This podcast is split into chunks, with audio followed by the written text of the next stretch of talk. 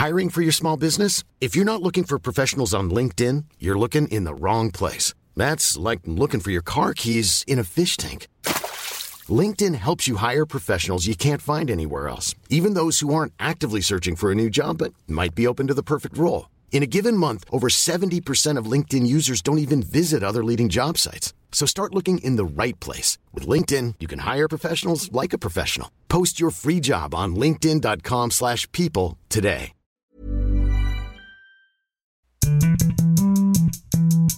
Bonjour à toutes et à tous. Bienvenue dans Elles ont osé, proposé par les échos. Elles ont osé et elles ont réussi. Elles, c'est nous, nous audacieuses, ambitieuses, résilientes, expertes, puissantes, courageuses. Peu importe, nous, tels que nous sommes, libres d'être nous-mêmes, avec nos choix, nos actions, notre impact. Dans ce podcast, vous entendrez le regard croisé de deux femmes inspirantes qui ont su saisir les opportunités de la vie. Deux parcours, deux chemins qui forcément se croisent. Vous découvrirez leurs moments clés pour aller toujours plus haut, être à leur juste place, guidés par leur envie de contribuer à un monde meilleur. Merci d'être avec nous. Je suis Marie-Éloi, entrepreneure et présidente de plusieurs réseaux. Femme des territoires, pour créer son entreprise, Bouge ta boîte, réseau business pour les dirigeantes, et Bouge ton groupe, pour accélérer les carrières des femmes dans les entreprises et les administrations. Aujourd'hui, pour ce podcast en partenariat avec le Women's Forum qui vient de se tenir à Paris, je reçois deux entrepreneurs exigeantes et engagées pour qui le mot impossible ne fait décidément pas partie du vocabulaire. Bonjour, Rada Atem-Ganzer. Bonjour, Marie. Vous êtes gynécologue obstétricienne par passion. Vous avez été chef de service de plusieurs maternités, comme celle des Bluets, de l'hôpital militaire de Saint-Mandé et celle de l'hôpital de La Fontaine, à Saint-Denis, en région parisienne.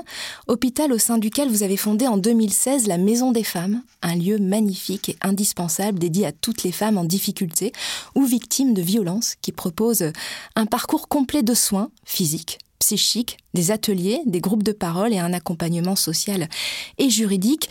La Maison des Femmes accueille 50 à 80 femmes par jour et c'est un modèle qui essaime un peu partout. À Bordeaux, Brive-la-Gaillarde, Bruxelles, Elbeuf, Marseille, Mexico, Paris, Reims, Rennes, Tours et depuis peu Orléans. Vous avez également publié euh, Au pays du machisme ordinaire aux éditions de l'Aube et pour les ados, Le sexe et l'amour dans la vraie vie au First édition. Dans quelques jours paraîtra Avorter un droit en danger. Bonjour Sabrina Erloury. Bonjour Marie. Alors vous êtes la CEO d'Aromazone, entreprise familiale du Vaucluse et marque bio responsable d'ingrédients naturels, d'aromathérapie et de cosmétiques.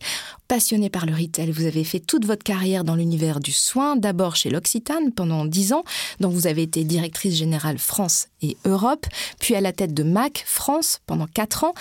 Aromazone, c'est aujourd'hui 1700 références, 6 boutiques, une usine à Cabrières d'Avignon dans le Vaucluse, 100 millions d'euros de chiffre d'affaires et 400 collaborateurs. Sabrina, vous êtes également très engagée, notamment auprès de Rada Atem, puisque vous siégez au conseil d'administration de la Maison des Femmes.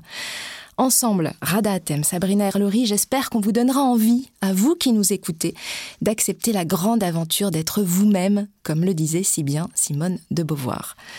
Rada, Sabrina, je vous propose de partager avec nous chacune un moment clé, celui qui vous a fait prendre un premier virage dans votre parcours, puis nous échangerons en regard croisé sur vos défis respectifs. Rada Atem, on commence avec vous. Vous avez grandi au Liban dans une famille chrétienne avec trois frères, un père ingénieur, un peu professeur tournesol, une mère au foyer. Vous étudiez au lycée français où vous étiez à la fois très bon élève et tête de mule, selon vos propres termes. En 1977, la guerre euh, du Liban fait rage et vous arrivez en France à 18 ans pour y faire vos études. Comment ça se passe cette arrivée dans ce nouveau pays? Ça se passe très bien parce que hum, j'ai été biberonnée à la France quand même. Quand on fait ses études au lycée français, on n'est pas très très dépaysé. Et en même temps, c'est très déroutant parce que quand on vient d'un pays euh, du Proche-Orient, où la vie est un peu collective, tout le monde euh, se mêle de tout, tout le monde sait ce que vous faites à chaque moment, d'arriver dans un pays où le premier sentiment c'est la liberté, mais c'est sous-tendu par une certaine forme d'indifférence. Euh, les gens sont dans la rue, peuvent crever, et on voit les passants euh, marcher rapidement, ne pas ne pas s'arrêter. Ça, c'était quelque chose d'assez choquant pour moi. Mais je crois que le sentiment de liberté a prévalu. Et de paix. Évidemment, la paix, c'est ce que j'étais venue chercher d'ailleurs. Vous rejoignez une copine, c'est ça? Vous habitez ensemble? J'arrive avec une copine. En fait, on était en terminale euh, ensemble au lycée français de Beyrouth. On était les deux seules filles. Ça, c'est quand même. On était obligés de devenir copines. Il n'y avait pas, il y avait pas le choix. Et comme on voulait faire médecine toutes les deux, on a décidé de partir ensemble et d'habiter ensemble. C'était moins triste. Alors, vous finissez par étudier médecine euh, à l'hôpital Necker mais je crois que c'est un grand coup de chance. C'est grâce à un ami libanais. Oui, c'est les petits coups de dé que la vie vous fait parfois. Quand on s'inscrit à partir du Liban, on envoie des dossiers. Alors, à l'époque, je vous laisse imaginer déjà la poste au Liban, c'était le chaos total. Je ne sais même pas si mon dossier allait arriver quelque part. Et je coche euh, Hôpital Necker en premier, et j'ai mon dernier choix qui était, euh, je sais plus, c'était Créteil ou Bobigny, ou bref. Évidemment, j'y vais quand même. Je me dis, je vais pas rester au Liban pour ça. Et j'arrive à Paris, et un ami d'enfance m'appelle et me dit, tu sais, moi, je me suis inscrit un peu partout. Lui, il avait fait terminale en France. J'ai une équerre, mais j'ai absolument pas envie de faire médecine. C'est pas pour moi. Et à l'époque, on ne pouvait prendre la place que de quelqu'un comme vous, donc un étranger me concernant. Et donc, je cours à Necker et je dis voilà, j'ai une place, mon copain me la laisse. La secrétaire était, elle n'avait pas l'habitude. Je dis vous êtes sûr? Personne ne laisse sa place à Necker. J'ai dû faire venir mon copain, signer que il me la donnait et effectivement, ça, ça change un peu le destin. Ah, j'espère que c'est toujours votre ami aujourd'hui. Reconnaissance éternelle. J'imagine. Votre premier moment clé, c'est donc quand vous décidez de devenir gynécologue obstétricienne. Un coup de foudre pour ce métier. Complètement. C'était pas du tout prévu. Et je vais en stage à l'hôpital Boussico. À l'époque, il y avait encore une maternité. Et ben, je commence à me dire que ben, c'est extraordinaire ce qui se passe dans une salle de naissance. Il y a une dame qui arrive avec un gros ventre. Et puis après, il y a une famille. Et donc un bébé. Euh, je sens, toute petit bébé docteur que je suis, qu'il y a beaucoup de choses qui se jouent à ce moment-là, notamment autour de la psychologie, autour de la parentalité. Et je trouve ça passionnant. Et puis, une nuit, le, SAMU arrive euh, et on, nous appelle en salle d'accouchement. Venez vite aux urgences, il y a un accouchement, on n'a même pas le temps de vous l'amener. Et on se précipite, toute l'équipe, on arrive aux urgences. La dame est, là, les, jambes écartées. Elle pousse et il y a un bébé qui sort. Bon, la magie de la naissance, comme d'hab. Et puis, euh, la sage-femme pose la main sur le ventre, elle dit Je crois qu'il y en a deux. À l'époque, il n'y avait pas d'écho, hein, on ne savait pas. Et alors là, mon chef, qui était un jeune et vaillant chef, dit Bon, pousse-toi, je m'en occupe.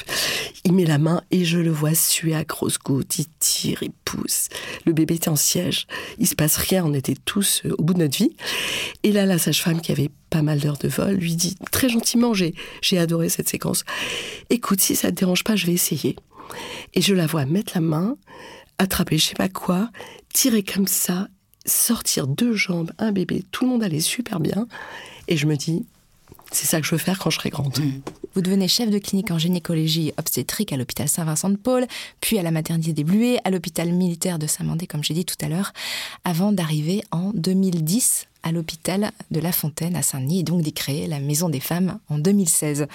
Sabrina, à vous, vous grandissez dans une famille aimante à Courbevoie, en région parisienne, avec l'envie de devenir professeur d'histoire géo de français, je crois. Absolument. Vous découvrez la possibilité de faire euh, une classe prépa au moment où vous changez de lycée, et là, tout un nouveau monde s'ouvre pour vous. Absolument, Marie. Euh, bah, moi, déjà, ce que je veux dire, parce que je, suis sensible à ce que Rada vient de raconter, moi, je, suis française et je suis très fière d'être française. J'ai beaucoup de chance d'être française. Je crois que c'est une chance d'être français. Non, mais moi, c'est très important dans ma vie, donc je le dis. Ce pays euh, m'a beaucoup aidé. Effectivement, euh, je découvre euh, par hasard, en troisième, maman un jour discute avec des professeurs qui lui disent, voilà, votre fille, euh, académiquement, tient la route, euh, elle pourrait euh, faire une classe préparatoire. Donc nous, on ne connaissait pas le mot classe préparatoire, on ne savait pas trop ce que c'était. Bref, les choses se mettent en place et, je, me retrouve dans un lycée qui prépare aux classes préparatoires. Donc je débarque avec évidemment des élèves qui, pour le coup, étaient bien plus armés et compétitifs que moi. Et puis j'apprends et, voilà, j'ai suivi ce parcours un peu par hasard, mais il a été évidemment déterminant puisque pour moi, il a derrière été un accélérateur fort euh, puisque je n'avais pas euh, tout le capital euh, au départ. Au départ. Mm. Vous faites donc HEC, la prestigieuse école de commerce. Vous finissez même major en philo Parmi les majors, ouais, parmi les meilleurs en, philosophie. C'est ce qui me permet d'intégrer en vérité, hein, parce que voilà, j'étais très très forte en toutes les matières euh, littéraires, hein, sont les matières qui m'ont largement permis de trouver ma place au concours, et la partie orale. Et du coup, vous donnez même des cours de philo comme job d'étudiante? Absolument. Alors c'est un petit peu plus qu'un job d'étudiante, puisque ça m'a permis quand même de financer en grande partie euh, mes études et puis un petit peu ma vie euh, d'étudiante. Oui, j'ai beaucoup beaucoup beaucoup donné de cours de philo pendant quatre ans. Euh, même ma première année de, vie professionnelle, je continuais, je voulais pas lâcher mes élèves. J'adorais donner euh, des cours, donc j'ai même continué euh, après à, donner des cours jusqu'à ce que ce soit évidemment plus du tout compatible avec une vie professionnelle et avec mes déplacements. J'adorais ça et je crois qu'en fait c'est intéressant parce que je, voulais être prof. La vie a fait que j'ai fait complètement autre chose, mais hum, j'avais pas envie de lâcher ça et peut-être que j'y retournerai un jour. Votre premier moment clé, c'est quand Jean-Pierre, un entrepreneur, vous fait confiance us. Tout à fait, Jean-Pierre, qu'on salue. et vous confie sa plus grande zone commerciale, j'ai pas trouvé son nom, c'est pour ça que je l'appelle par son prénom. Et vous confie sa plus grande zone commerciale, l'Amérique latine, pour commercialiser et distribuer des licences de parfums. Vous êtes jeté dans le bain, vous avez 23 ans, vous parlez un anglais, un espagnol de base, je crois, et vous voilà parti pour l'Amérique latine avec des allers-retours incessants. Oui, mais il faut rendre hommage euh, aux gens euh, cinglés. Enfin, c'est très important. Euh, on, on, fait des choses dingues parce qu'on a aussi des gens dingues qui, à un moment, nous tendent la main. C'est vrai. Donc, ce monsieur qui était quand même un chef d'entreprise à succès, qui avait roulé sa bosse, je sais pas, voit en moi, à 23 ans, quelqu'un capable de se débrouiller et de finalement être tout terrain. Je, pense qu'il pose un regard sur moi que je n'avais même pas sur moi-même en vérité. Donc il me tend cette main. Moi, j'avais qu'une envie, c'était voyager. J'avais pas beaucoup voyagé dans ma vie. J'avais des espèces de, de fantasmes comme ça, de, du grand, grand export, et puis surtout de l'Amérique latine. Moi, j'ai une grand-mère d'origine espagnole, donc euh, tous les pays de langue euh, voilà, espagnole m'intéressait depuis longtemps, je, rêvais d'Argentine. Et là il me dit voilà tu vas t'occuper de l'Amérique latine, euh, tu vas partir, tu vas faire des tournées de 3-4 semaines. Alors ce qui était euh, physiquement euh, très fatigant, très épuisant.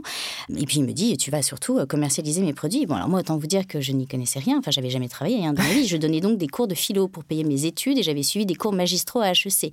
j'avais fait des stages approximatifs. Donc mon premier voyage dans un avion, je partais au Panama, je parlais un espagnol absolument scolaire je me suis même dit comment je vais tenir même un meeting. Mon anglais n'était pas plus brillant. Hein. Et puis ça fait le cuir, quoi. On se débrouille. Je pense que quand on m'a vu débarquer, on s'est dit non mais, enfin Jean-Pierre, qu'est-ce qu'il nous fait Jean-Pierre là il, est, en fin de parcours. Il nous envoie une petite jeune de 23 ans là, bon.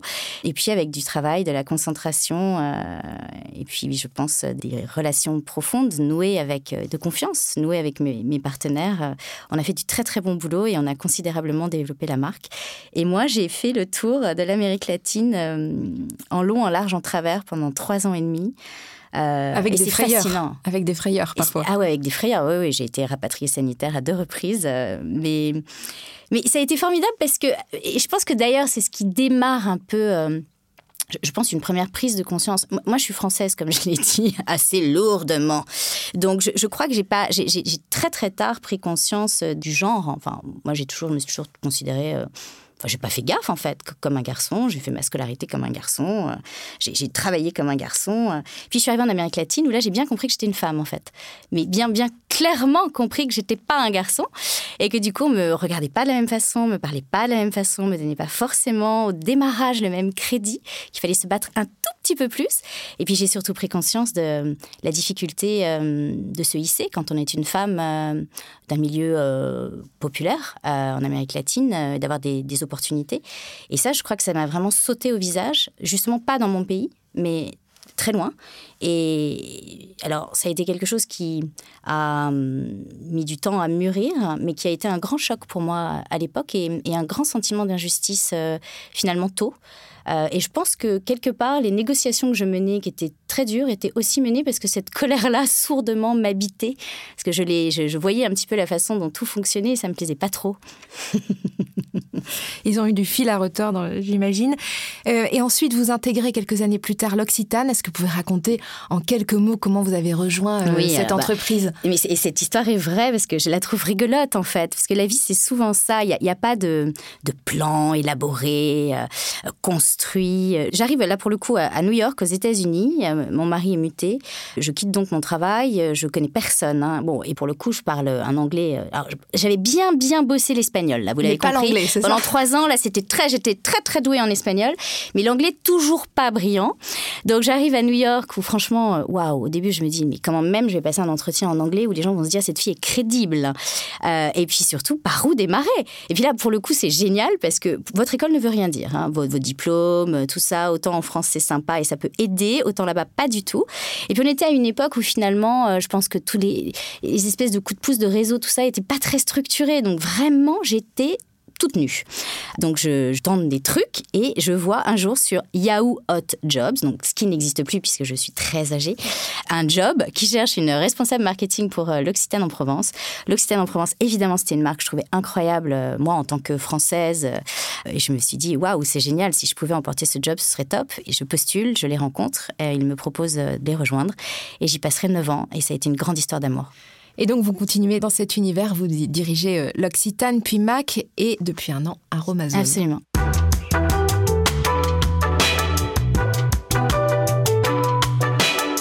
Sabrina Erlori, Rada Atem, je vous propose d'échanger sur vos parcours d'entrepreneur en regard croisé, les opportunités que vous avez saisies, vos prises de risques maximales, ce qui a construit vos moments de succès, vos difficultés ce que vous avez dû défendre et vos engagements forts à toutes les deux. Et nous clôturerons ce podcast par un portrait chinois. En préambule, j'aimerais bien que vous me racontiez votre rencontre à toutes les deux.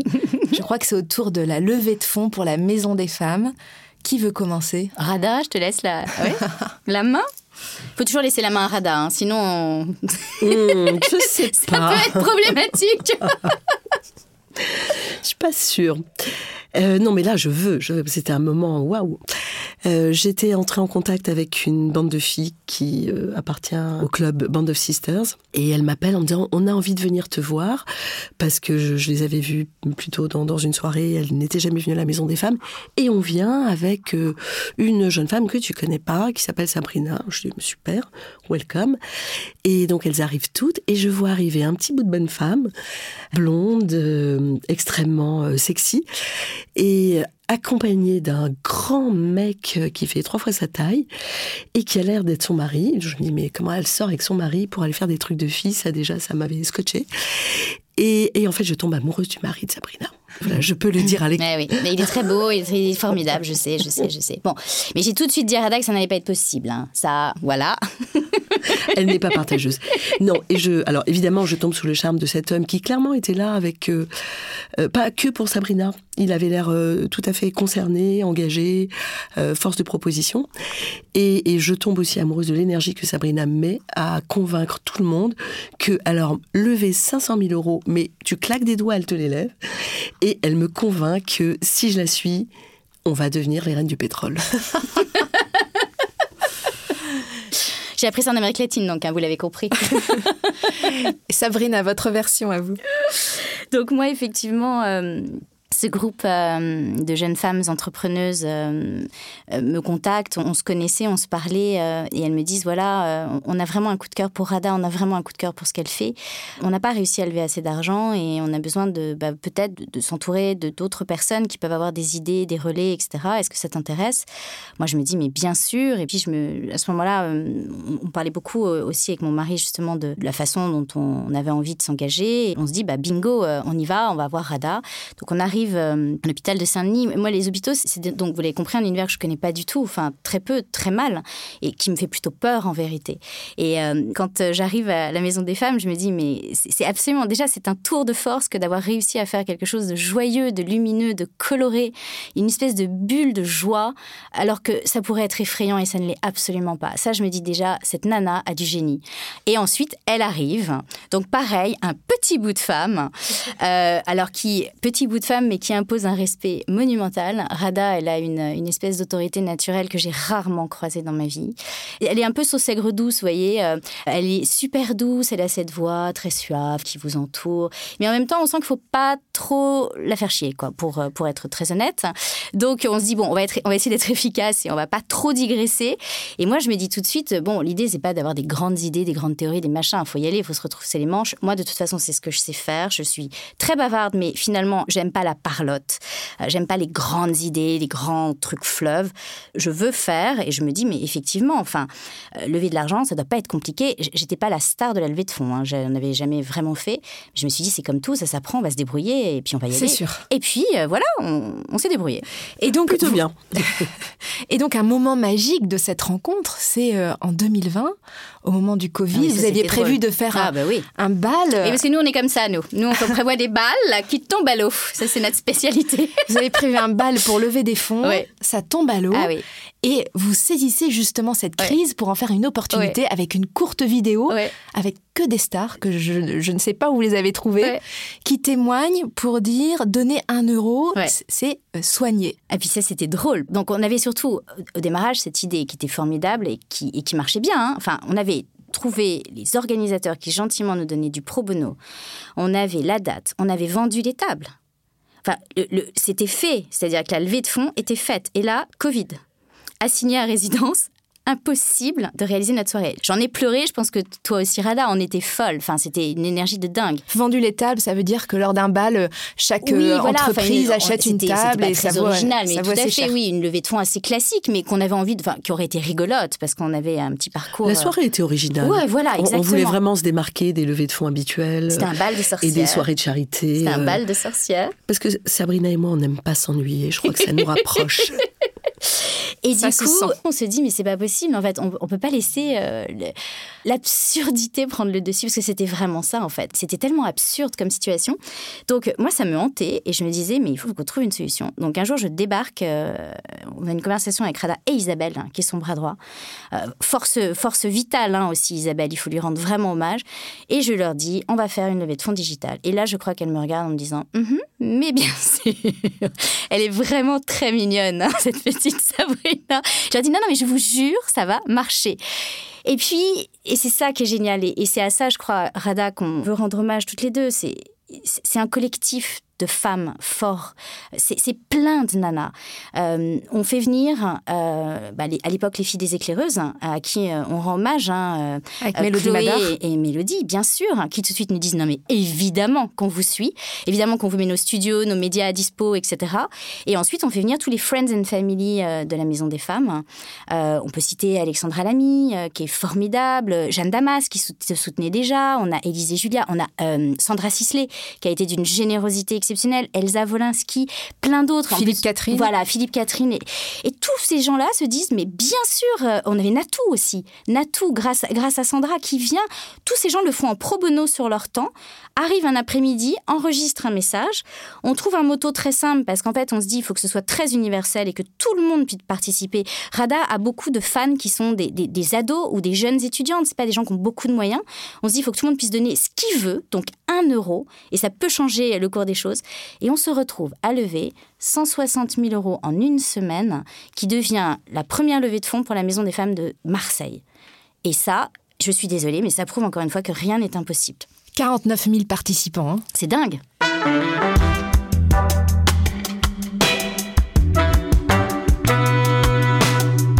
Dans votre parcours à toutes les deux, quel a été un moment où vous avez eu le sentiment de prendre un, premier risque fort? Est-ce que vous pouvez nous, nous le raconter?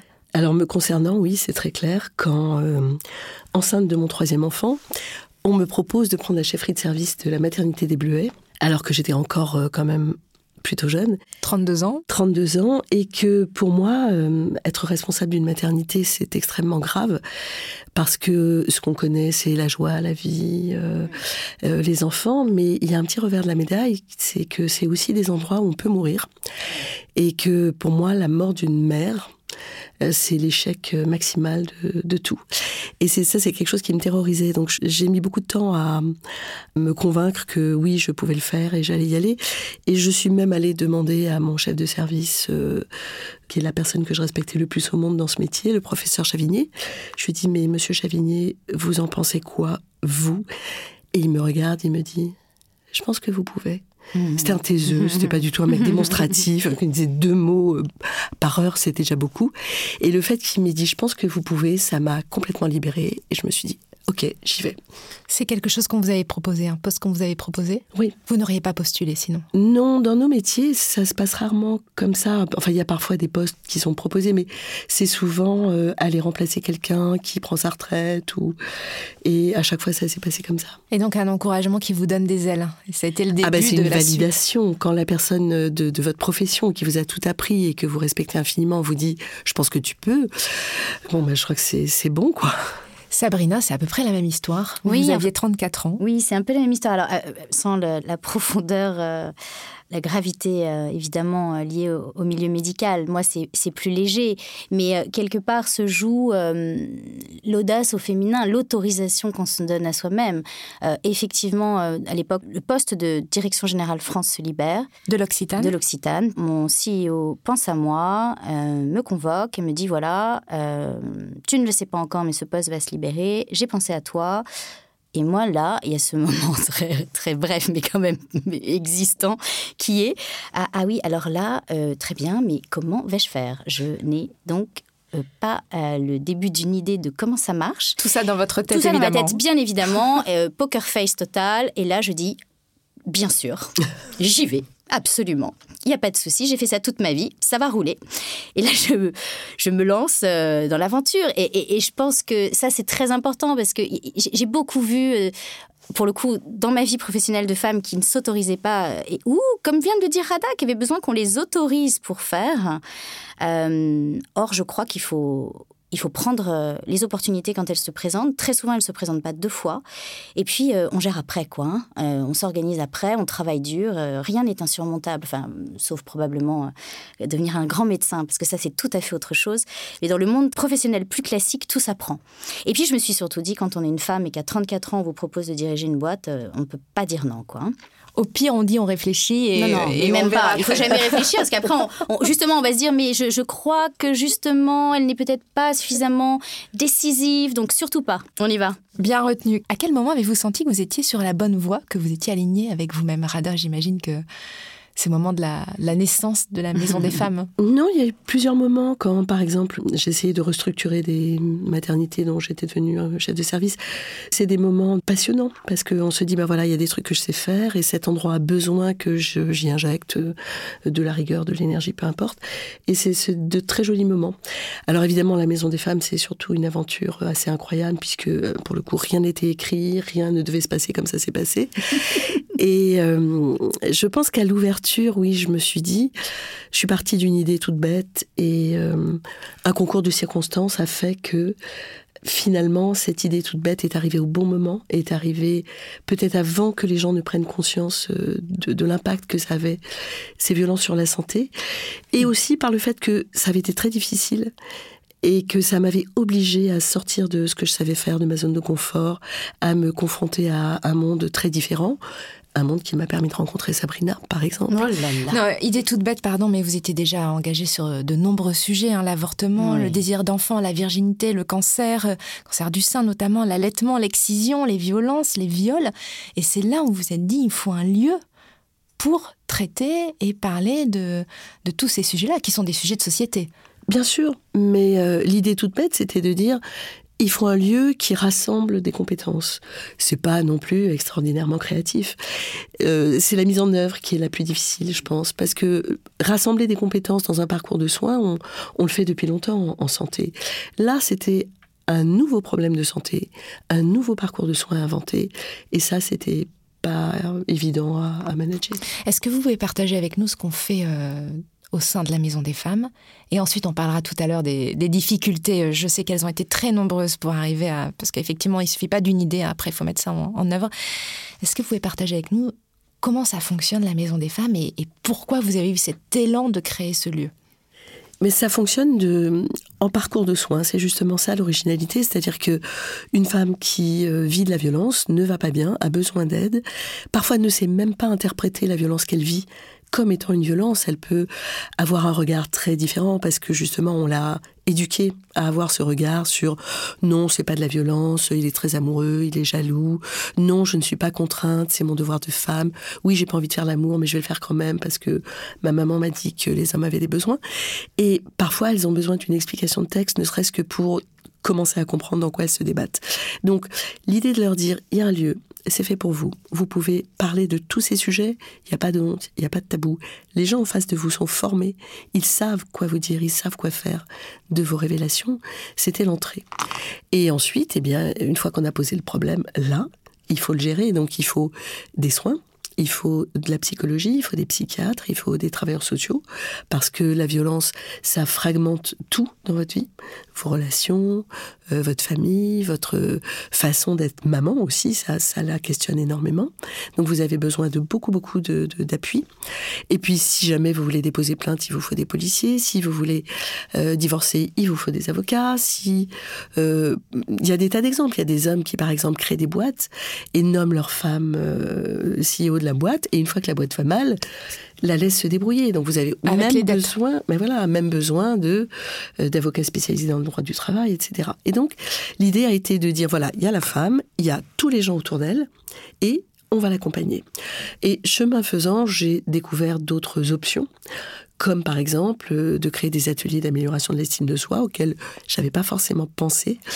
Et, j'ai pu voir que ça avait un impact puissant sur le, le fait de redresser la tête, de dire que oui, on est compétent, oui, on sait faire des choses, et, oui, on va pouvoir se battre. Donc on a rajouté euh, du yoga, du karaté, de la danse, de l'art, tout ce que vous voulez. Ensuite, on a rajouté donc la police, toutes les semaines, prendre les plaintes. On a rajouté une permanence juridique, une permanence de policier, une permanence administrative pour aider les femmes à gérer leur quotidien, une permanence de retour à l'emploi, parce qu'il n'y a pas de liberté sans autonomie, et notamment financière, et ça c'est crucial. Et puis une petite unité pour s'occuper des enfants, une unité spécialisée dans l'inceste, parce que parmi toutes les violences sexuelles dont on parle, l'inceste est, je crois, ce qui laisse la trace la plus longue et la plus malfaisante dans la vie des humains. Et euh, Ensuite, on a rajouté un petit centre d'hébergement, parce qu'on n'a pas vocation à développer l'hôtellerie. Mais euh, héberger des jeunes femmes en galère, ça, ça me paraissait très utile pour elles. Et depuis trois semaines, on a ouvert un centre d'accueil des viols, 24 heures sur 24 et pour lequel Sabrina m'a aidé, par exemple, parce que ça coûte cher, 24 heures sur 24, c'est les ressources humaines le plus cher. Et grâce à elle, j'ai pu faire quelques petites levées de fonds qui me permettent de financer cette unité. Alors j'imagine que tout ça est le, fruit d'une longue maturation, mais est-ce que vous vous souvenez du moment où vous avez eu ce déclic, où vous vous êtes dit euh, il faut le faire, je, ça y est, je le fais Ça n'a pas été un instant T, ça a été j'essaye. Ça serait bien de le faire. Non, mais euh, la vie n'est pas faite que de, que de moments waouh, et elle est faite aussi de beaucoup de moments euh, laborieux, pénibles, questionnants. Et donc, euh, oui, à un moment donné, j'avais la conviction qu'il fallait faire ça. Et en même temps, j'étais très, très en galère parce que pour faire ça, il fallait beaucoup d'argent. Et j'avais commencé, après avoir tiré une centaine de fils totalement inutiles, par en trouver trois solides qui étaient la Fondation Kering, la Fondation L et la Fondation Raja. Et avec ces trois nanas, puisqu'il y a à chaque fois une femme en face, on avait commencé à, monter un petit, un petit pactole. Et puis ensuite, j'ai eu un traversée du désert. J'avais beau tirer des fils, il tombait plus rien. J'avais pas encore rencontré ma sorcière là. Euh, et, je me décourage et je, réunis mes trois nouvelles amies. Je leur dis je vais vous rendre vos sous. Ça va pas le faire, c'est trop compliqué. Et alors là, vraiment mes jolis moments de sororité. Toutes les trois, elles me disent ah non, c'est pas possible, tu peux pas renoncer.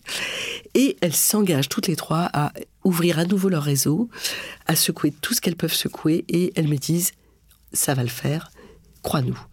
Et elles ont eu raison. C'est peut-être ça le moment waouh. Il faut combien d'argent pour ouvrir une maison des femmes aujourd'hui? Ça dépend si vous devez construire un bâtiment ou rénover un bâtiment, c'est évidemment pas le même coût. Moi, il fallait que je construise. J'étais partie sur euh, une petite maison Bouygues euh, pas chère. Et il y a eu un autre moment waouh que je dois à un homme quand même. Euh, je suis allée voir Mathieu Anotin, député de la Seine-Saint-Denis, je lui dis Monsieur Anotin, j'ai besoin d'argent, je voudrais construire une petite maison. Et là, il me regarde comme si j'étais débile.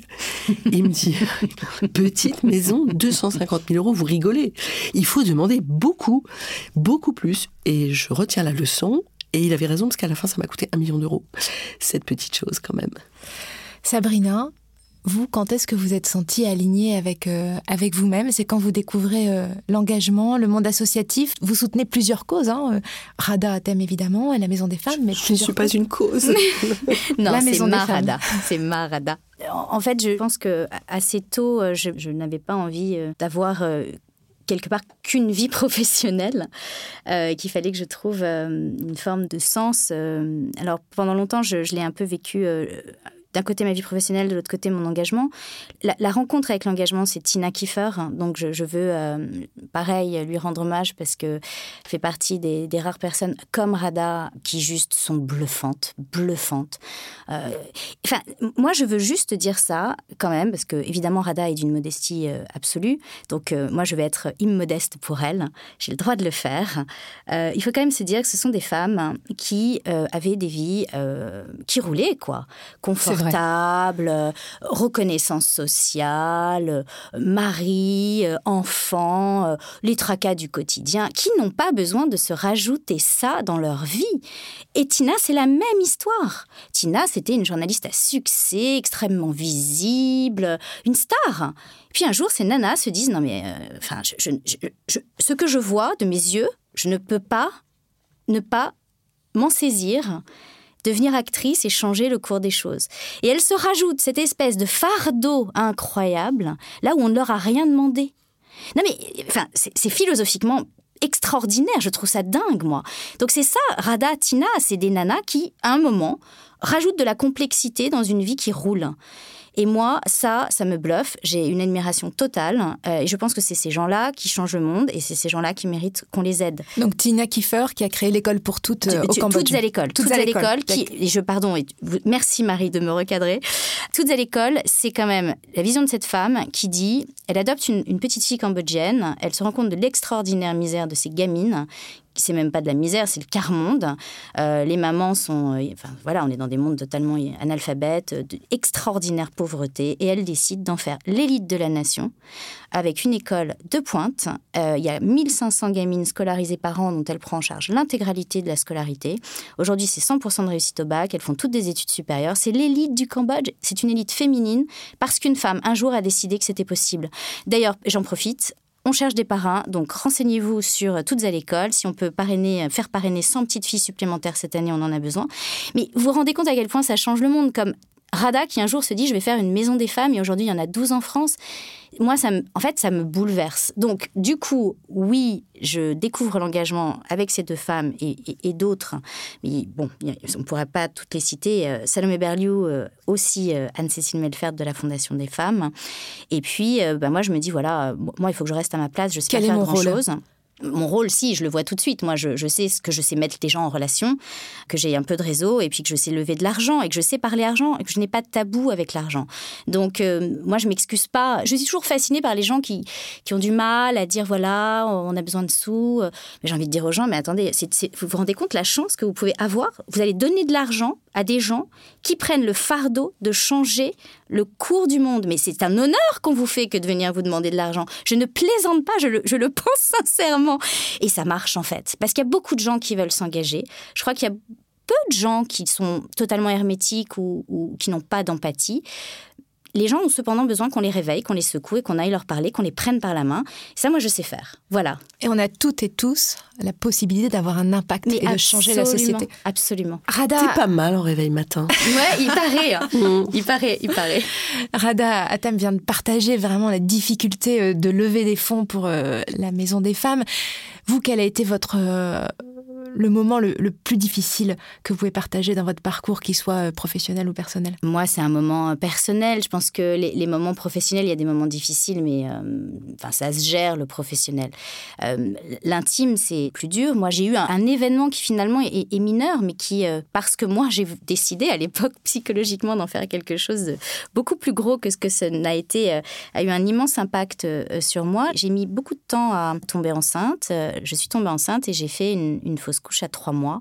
Et comme je suis très ignorante, je ne savais pas que c'était assez commun de faire une fausse couche. Donc j'ai vraiment pensé que comme en plus j'avais eu du mal à tomber enceinte, plus une fausse couche, vraiment j'avais un très très gros problème. Et que peut-être que je n'aurais pas d'enfant. C'était un moment euh, où dans ma vie professionnelle, je travaillais en plus euh, beaucoup trop. Hein. Je, gérais euh, l'Europe, je gérais l'Angleterre, je gérais tout le marketing international. Enfin, j'étais épuisée, je passais ma vie en déplacement. Et évidemment, je me suis aussi flagellée parce que je me suis dit que c'était de ma faute, que j'avais pas pris soin de moi. Enfin, le parcours psychologique classique. Voilà. Donc, passer la sidération, le choc, la tristesse. Je, me souviens de cette journée où je suis rentrée à l'hôpital le matin et à 14h, j'étais de nouveau en call parce que j'ai même pas pris le temps, quelque part, de, faire ce deuil-là. Ça, pareil, c'est quelque chose que je me suis infligé à moi. Et j'en parle parce que je crois qu'il faut dire aux filles que, un, euh, c'est normal d'avoir de mettre du temps à tomber enceinte, que deux, euh, faire des fausses couches, c'est assez classique et que trois, par contre, il faut prendre du temps pour soi.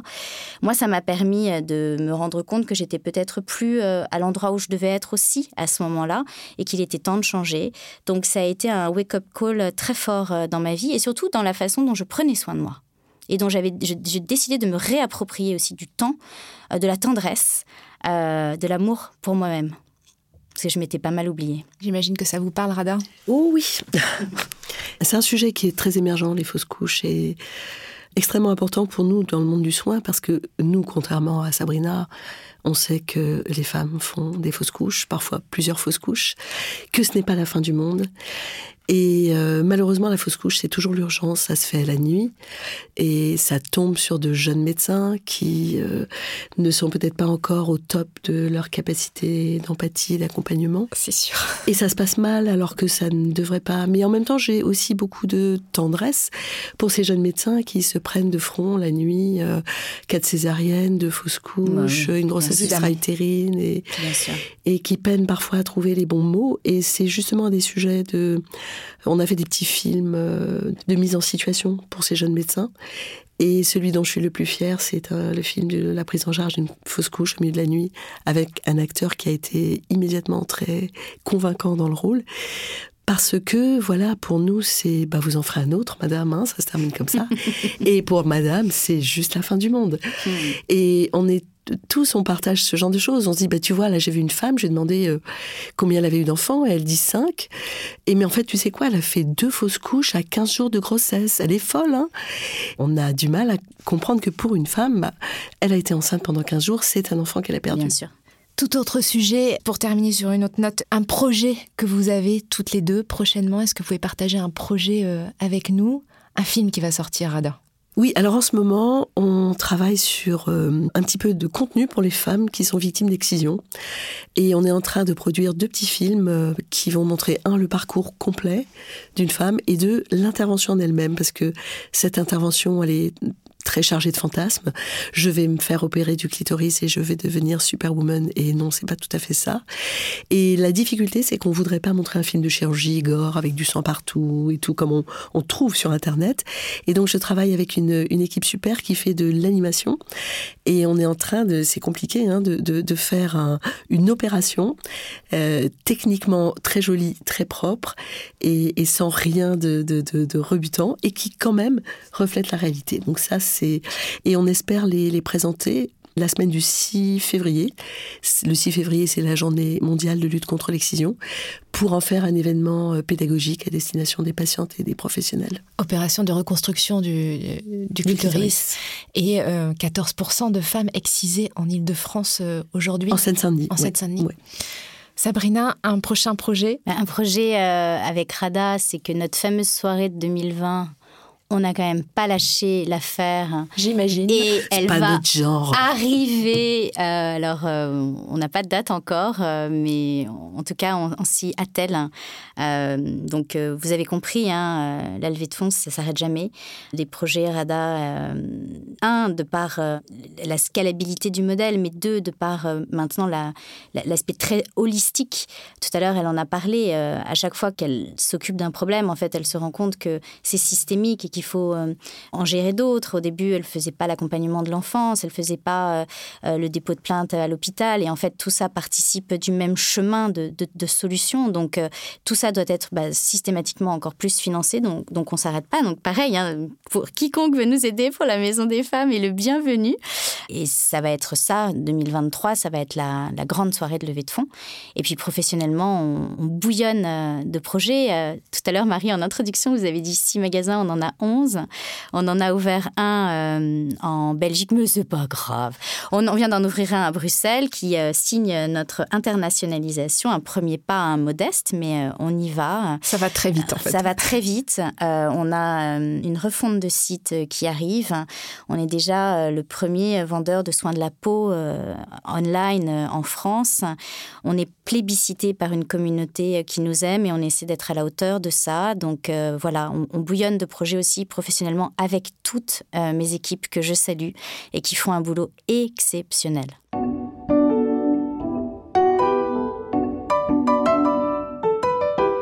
On va passer à un portrait chinois avec des réponses euh, du tac au tac. Si vous vous croisez vous-même à l'âge de 20 ans, qu'est-ce que vous-même à 20 ans vous direz à euh, la Rada d'aujourd'hui ou à la Sabrina d'aujourd'hui? T'as pris cher.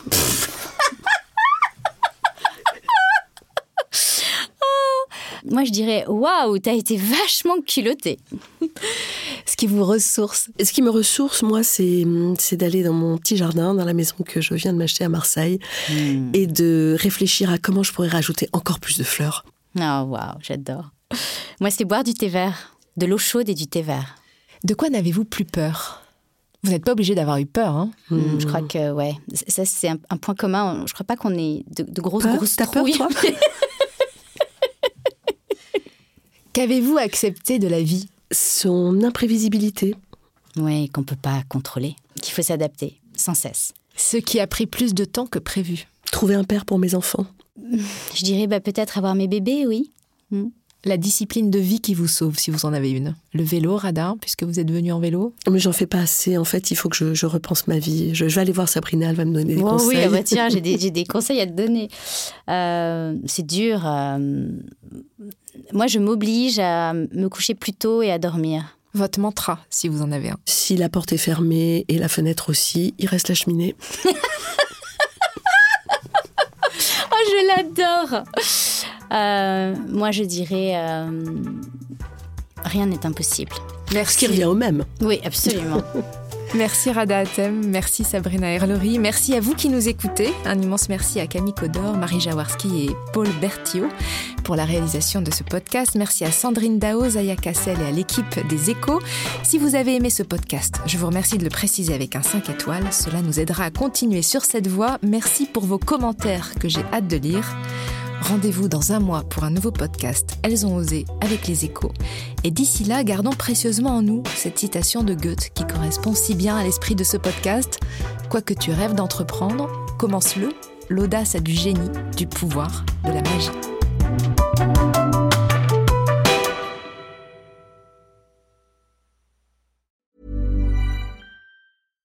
When you make decisions for your company, you look for the no brainers. And if you have a lot of mailing to do, stamps.com is the ultimate no brainer. It streamlines your processes to make your business more efficient, which makes you less busy.